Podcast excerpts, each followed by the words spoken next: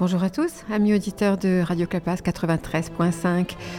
C'est Michel qui, le temps d'un opéra, va vous parler, eh bien pas d'un opéra pour une fois, elle va vous parler d'un oratorio. Alors, cet oratorio ou cet opéra, euh, comme vous voudrez l'appeler, s'intitule Il triomphe del tempo e del disingano, le triomphe du temps et de la désillusion. C'est en fait un oratorio composé par Georg Friedrich Händel, qui est né en 1785, qui est mort en 1759. Donc nous sommes à la fois à cheval sur le XVIIe et le XVIIIe siècle. C'est dire que nous sommes en plein, en plein moment de la musique baroque. Donc cet oratorio, peut-être pour ceux qui en ont entendu parler, ça a une connotation un peu religieuse. Mais en fait, il s'agit plus exactement ici, en tout cas, d'une pièce musicale chantée qui défend plus une idée philosophique, en l'occurrence la fuite inexorable du temps. Durant la première décennie du XVIIIe siècle, l'opéra était interdit à Rome. On trouvait que c'était trop profane. Et toutes les énergies musicales, compositeurs, chanteurs, instrumentistes et même les mécènes se tournèrent vers l'oratorio ou mélodrame sacré, d'où le titre de Opéra Prohibita. Alors, cet oratorio de Handel est en fait une œuvre magnifique et exigeante, vous allez l'entendre, qui impose un rapport au temps particulier. Il n'y a pas vraiment d'intrigue, ni d'action. L'attention se porte essentiellement sur la musique, la beauté des voix et de l'écriture musicale. Alors, l'édifiant livret du cardinal romain Benedetto Pamphili, qui met en scène quatre figures allégoriques beauté, plaisir, temps et désillusion, alors désillusion, c'est une traduction un peu imparfaite de disingano, qui est plus proche de la notion de vérité que de celle du désenchantement. Donc ces quatre figures allégoriques, alors voici ce qu'elles font. La première se laisse tenter par la deuxième, beauté se laisse tenter par le plaisir, avant d'accepter l'argumentation éminemment moralisante des deux derniers, c'est-à-dire le temps et la désillusion, et de se remettre et de remettre son destin à Dieu. Alors cet oratorio, lorsqu'il est mis en scène aujourd'hui, eh bien certains metteurs en scène s'affranchissent tout à fait de la connotation religieuse de la fin, notamment Warlikowski, et qui n'hésitent pas à lui donner une version plus moderne, non religieuse, car après la mort, selon Warlikowski, il n'y a plus rien. Donc chacun, chacun de vous, auditeurs de Radio Clapas, en pensera ce qu'il voudra mais reste la musique et les chants magnifiques. Et pour vous en convaincre, voici maintenant euh, la sonate d'ouverture. Alors c'est une ouverture à l'italienne, euh, dans le style de Corelli. Elle est variée et enjouée, vous allez l'entendre. Et ici, ce qui frappe au premier abord, c'est la variété des mélodies, des accompagnements, de l'orchestration. Les parties aux caractères différents s'enchaînent sur un tempo très enlevé, avec des passages aussi dramatiques et un peu surprenants. C'est toute la fougue de la jeunesse et la beauté qui s'expriment dans cette ouverture de l'oratorio Il trionfe del destino e del desingano.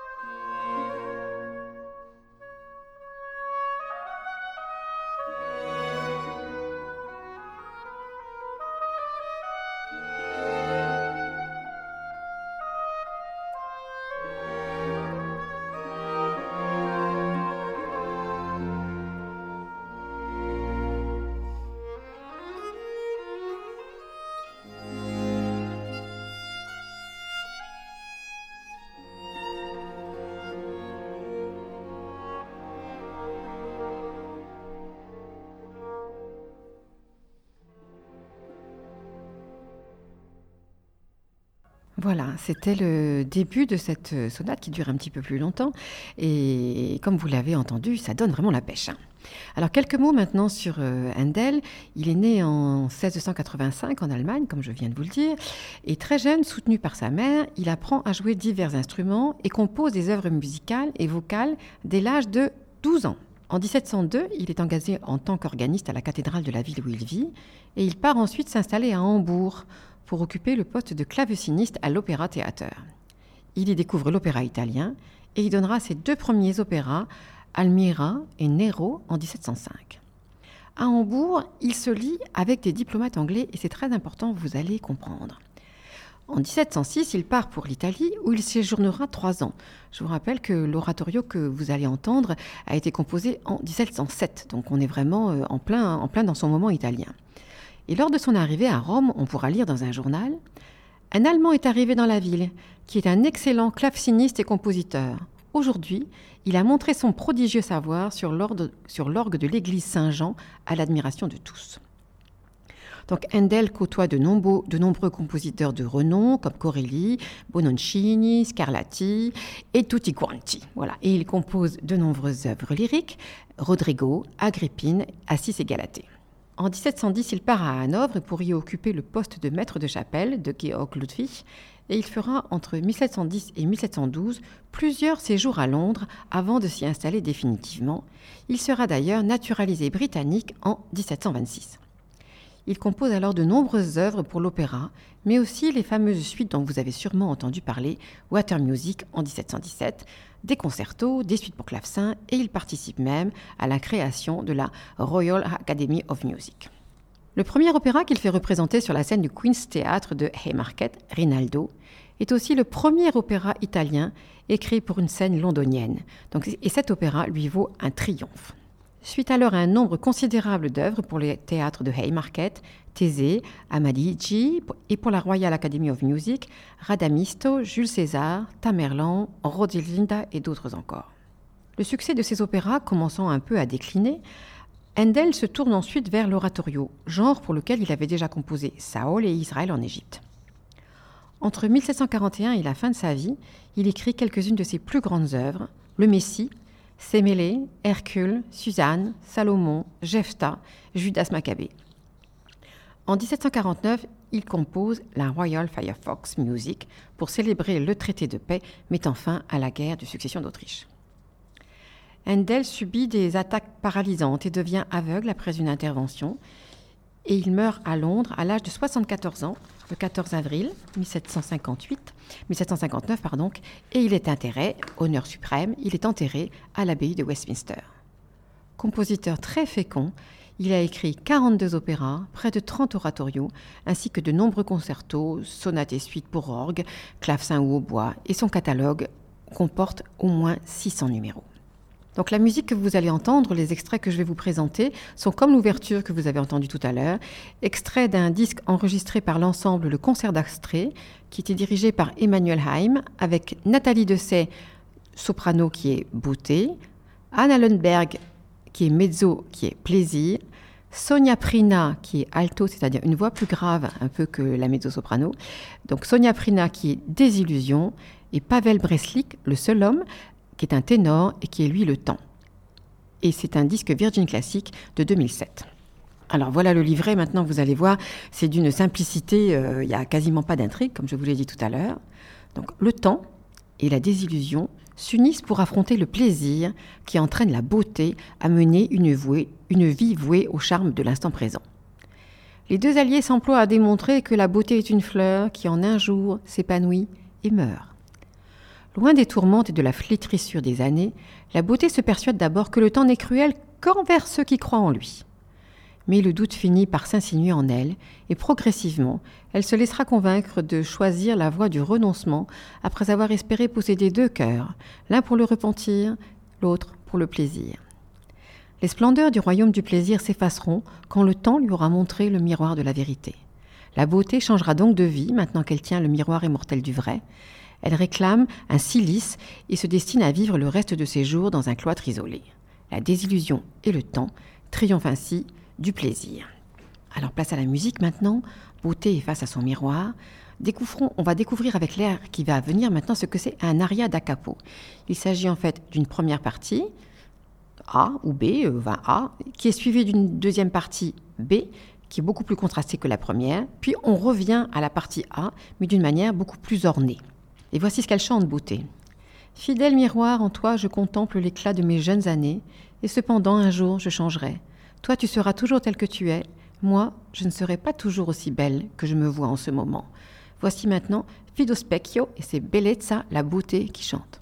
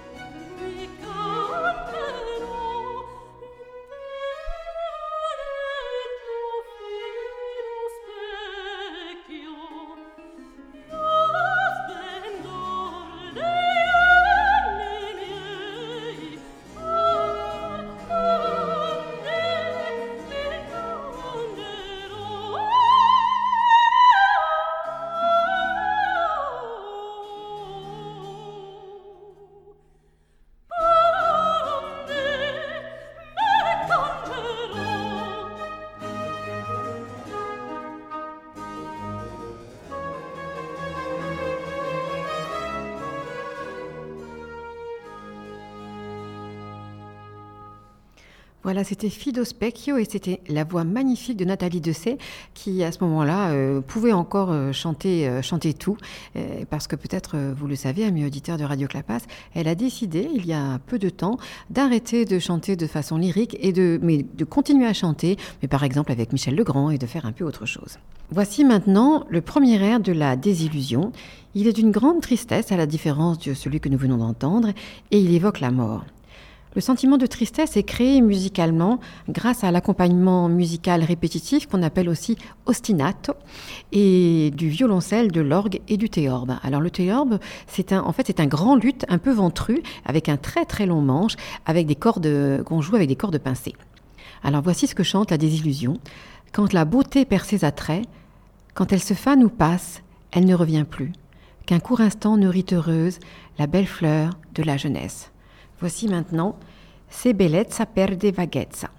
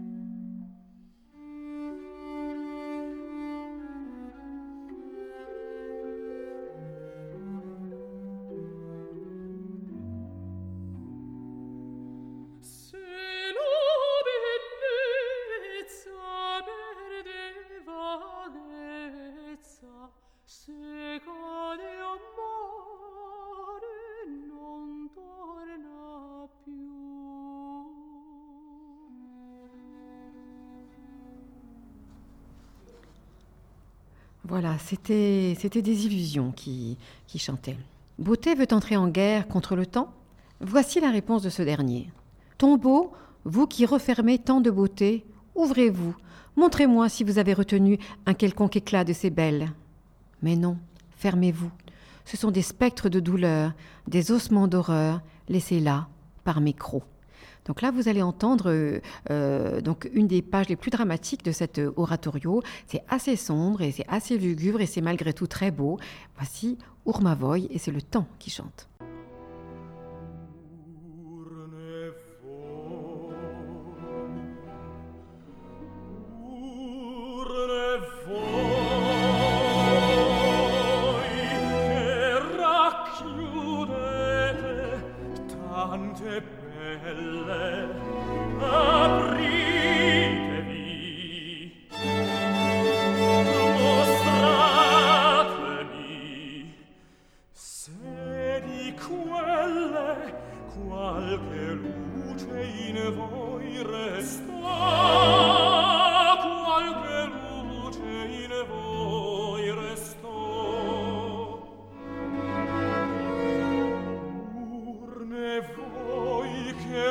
chiudete tante belle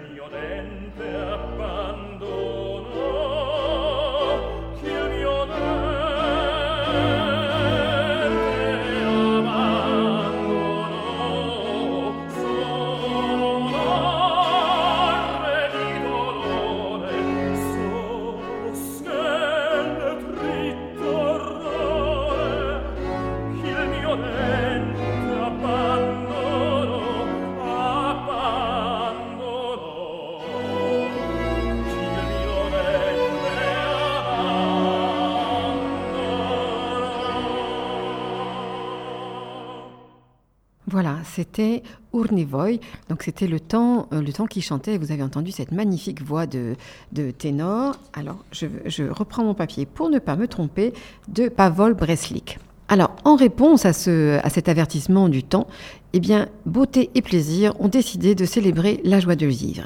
Et voici ce qu'ils chantent qu'il est vain, en la fleur de l'âge, de passer sa vie dans les tourments. Les pensées les plus sévères sont pour l'hiver de la vie. Donc voici un duo entre bellezza et piacere, entre beauté et plaisir. Il voler nel, il degli anni.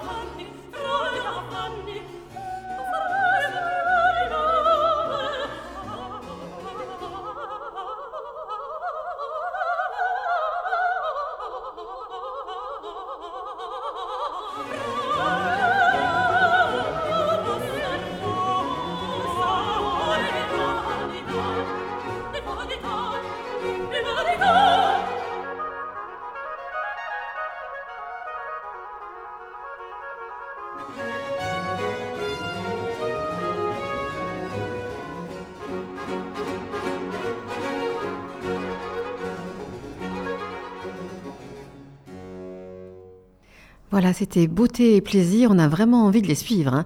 euh, cette beauté et ce plaisir. Donc, c'était Nathalie Dessay et la très belle voix aussi de mezzo-soprano de Al Allenberg.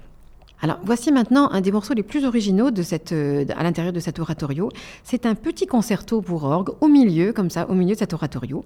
Euh, et en fait, au moment où il a été euh, composé, c'était Handel qui jouait lui-même le, morceau d'orgue. Donc c'est une ode à la musique hein, que nous, spectateurs, entendons comme beauté et plaisir sous la forme d'un véritable concerto. Donc vous allez entendre cette sonate en ré majeur. C'est un véritable feu d'artifice. L'orgue tient le rôle principal et il est rejoint par les interventions du violon, du violoncelle. Et voici ce que chante Plaisir. Un gracieux jeune homme incite au bonheur par des sons harmonieux. Il invite ainsi Louis à son propre plaisir. Voici maintenant la sonata Un leggiadro giovinetto. Et c'est Piacere qui chante, mais c'est surtout l'orgue qui joue.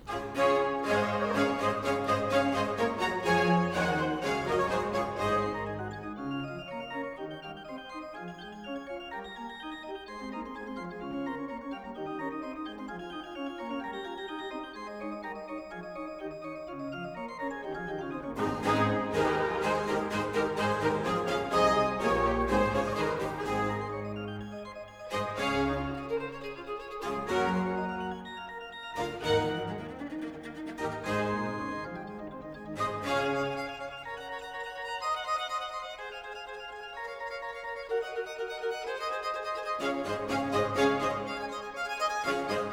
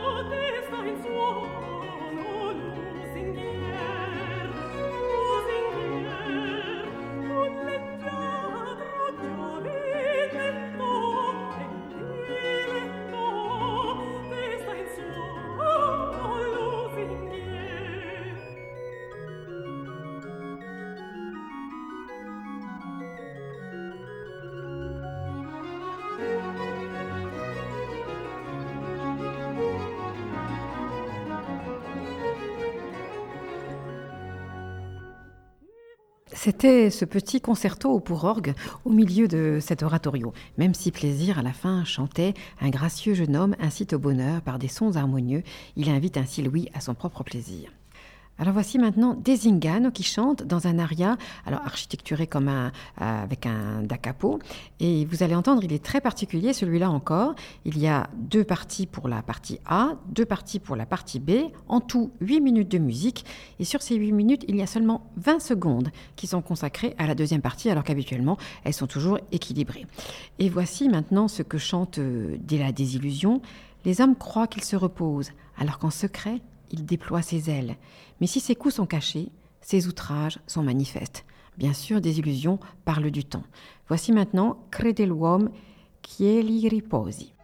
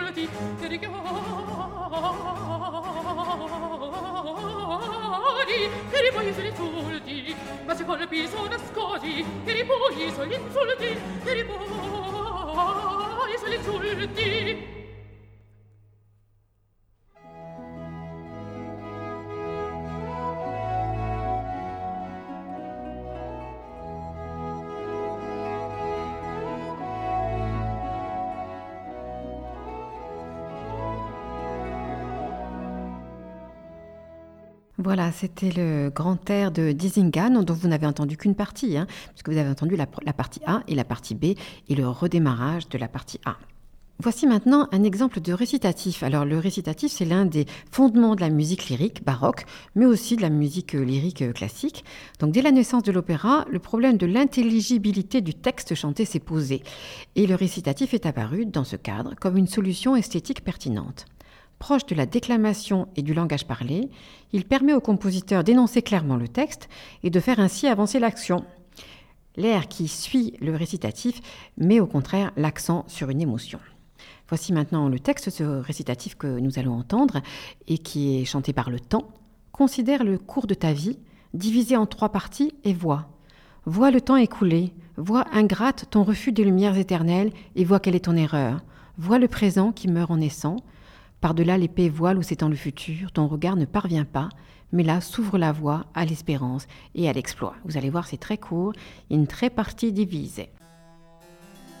In tre parti divise l'ora del viver tuo misura e vedi Vedi il tempo caduto, vedi ingrato il rifiuto dei lumi eterni e vedi il proprio errore vedi il presente che nascendo muore. Di là dal denso velo ve giace il futuro. Se il tuo sguardo non scopre il varco è aperto alla speranza all'opre. Voilà, c'était la fin de ce cours récitatif. Donc dans cet oratorio, il n'y a pas de chœur, mais deux quatuors magnifiques, dont voici maintenant le second. Alors Beauté subit la pression terrible des trois autres personnages que sont le plaisir, la désillusion, et le temps. Et elle en voudrait bien, elle a un peu de temps pour accepter la proposition du temps précisément et de la désillusion. Mais ce temps lui est refusé. Beauté apparaît alors comme une frêle jeune fille victime d'intimidation. Alors pour renforcer cette sensation de pression, vous allez l'entendre, Handel compose un quatuor vocal dont les voix fusent les unes sur les autres en tuilage en quelque sorte, illustrant musicalement une âme agitée, vouée à ne connaître aucun repos. Alors on dit quatuor, mais il serait plus juste de dire trio infernal, se liguant contre la longue plainte de beauté. Alors voici ce qu'il chante. Beauté, je veux du temps pour me résoudre. Le temps. Le temps est avec toi. Des illusions, ainsi que le conseil, Plaisir. Mais ton conseil n'est que douleur. Le temps. Avant que je ne te réduise en poussière, suis le bien. La désillusion, fuis le péril. Plaisir. Elle aura le temps de changer.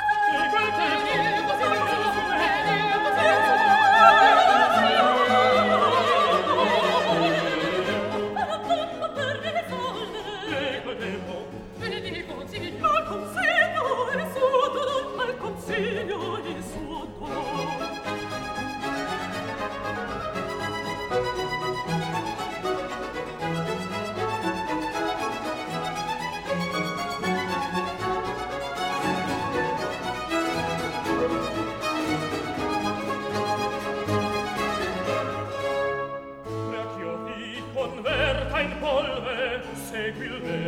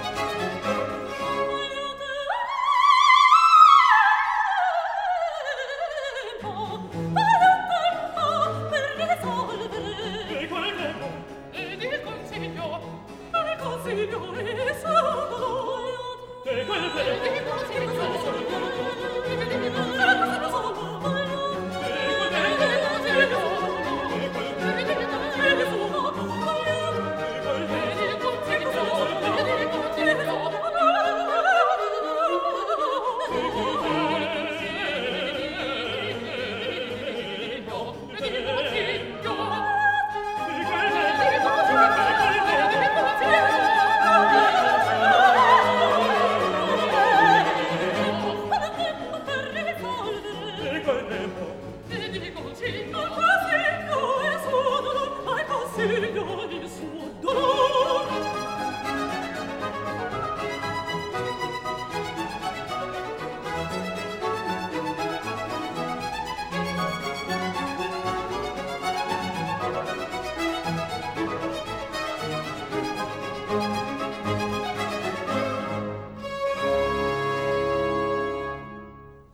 c'était la fin de ce quatuor magnifique. On sent vraiment la pression euh, qu'exerce à la fois plaisir, temps et désillusion sur beauté dans cet air dont j'avais oublié de vous donner le titre Voglio tempo per risolvere. Je voudrais du temps pour réfléchir. Alors tout le monde, je crois, connaît maintenant l'air que vous allez entendre, le Lashia Kyopianga. Et en, fait, cet air, Lashia Kyopianda, il a été euh, composé pour l'opéra Rinaldo. Mais en fait, celui que vous allez entendre maintenant, c'est Lashia la Spina et c'est Piacere qui chante. Et en fait, cet air, euh, Handel, comme souvent à cette époque-là, l'a recyclé pour son opéra Rinaldo. Voici maintenant les paroles de, cette, de cet air magnifique et qui peut peut-être pour certains d'entre vous évoquer un poème de Ronsard, Mignonne, allons voir s'il a rose. Alors voici ce que chante Plaisir. Ne touche pas aux épines cruelles, la rose. Tu t'en vas chercher ton martyr. La blanche rosée de l'âge va tomber furtivement lorsque ton cœur ne le croit pas. Voici le magnifique et très très beau La Chialaspina.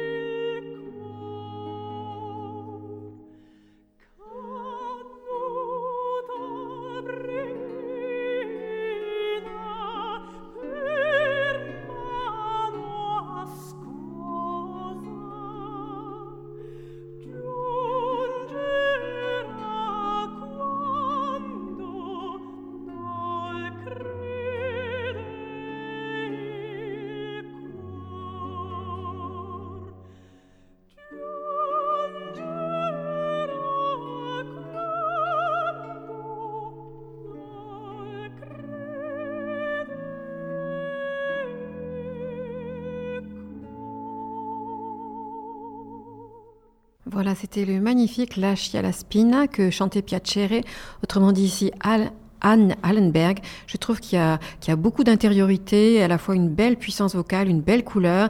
Euh, voilà, en tout cas pour moi, c'était un pur moment de plaisir et j'espère pour vous aussi, amis auditeurs de Radio Clapas. Alors justement, du plaisir, voici le dernier air. Alors sa colère explose, il n'a pas réussi à convaincre Beauté, et Handel traite cet aria comme un concerto aux solistes multiples, vous allez l'entendre. La voix est extrêmement virtuose, avec des très très longues vocalises sur le vento et surtout sur le sdegnato, qui signifie indigné. 20 secondes de vocalise sur le même mot, c'est assez rare, et même sur une seule voyelle, et c'est ça sert à exprimer bien sûr toute la furie du personnage. Alors l'orchestre clôt la première partie comme il avait commencé et la partie B là encore est très contrastée. L'orchestre cède la place au continuo et la colère à la plainte. Et le tempo est bien sûr plus lent. La musique évolue dans les aigus sur un duo de violoncelle à l'unisson, surprenant là encore. Et la partie A est de retour pour les adieux de plaisir et ce sera le dernier air que je vous ferai entendre, Cominembo quel fugge col vento.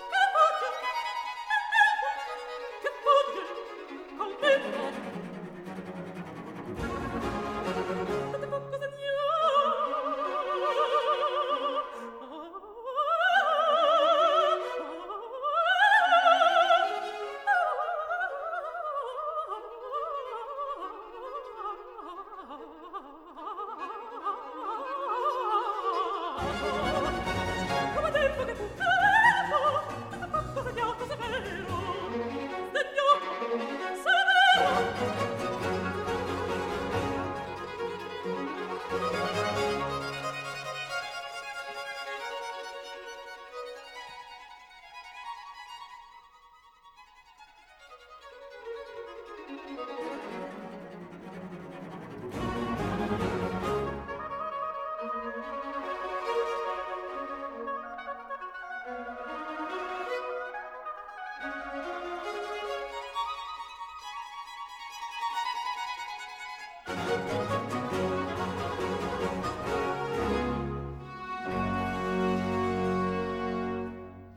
C'était bien de terminer, je trouve, sur plaisir, le plaisir que moi j'ai pris à vous parler de, cette, de cet oratorio de Handel, Il trionfo del tempo e del disingano.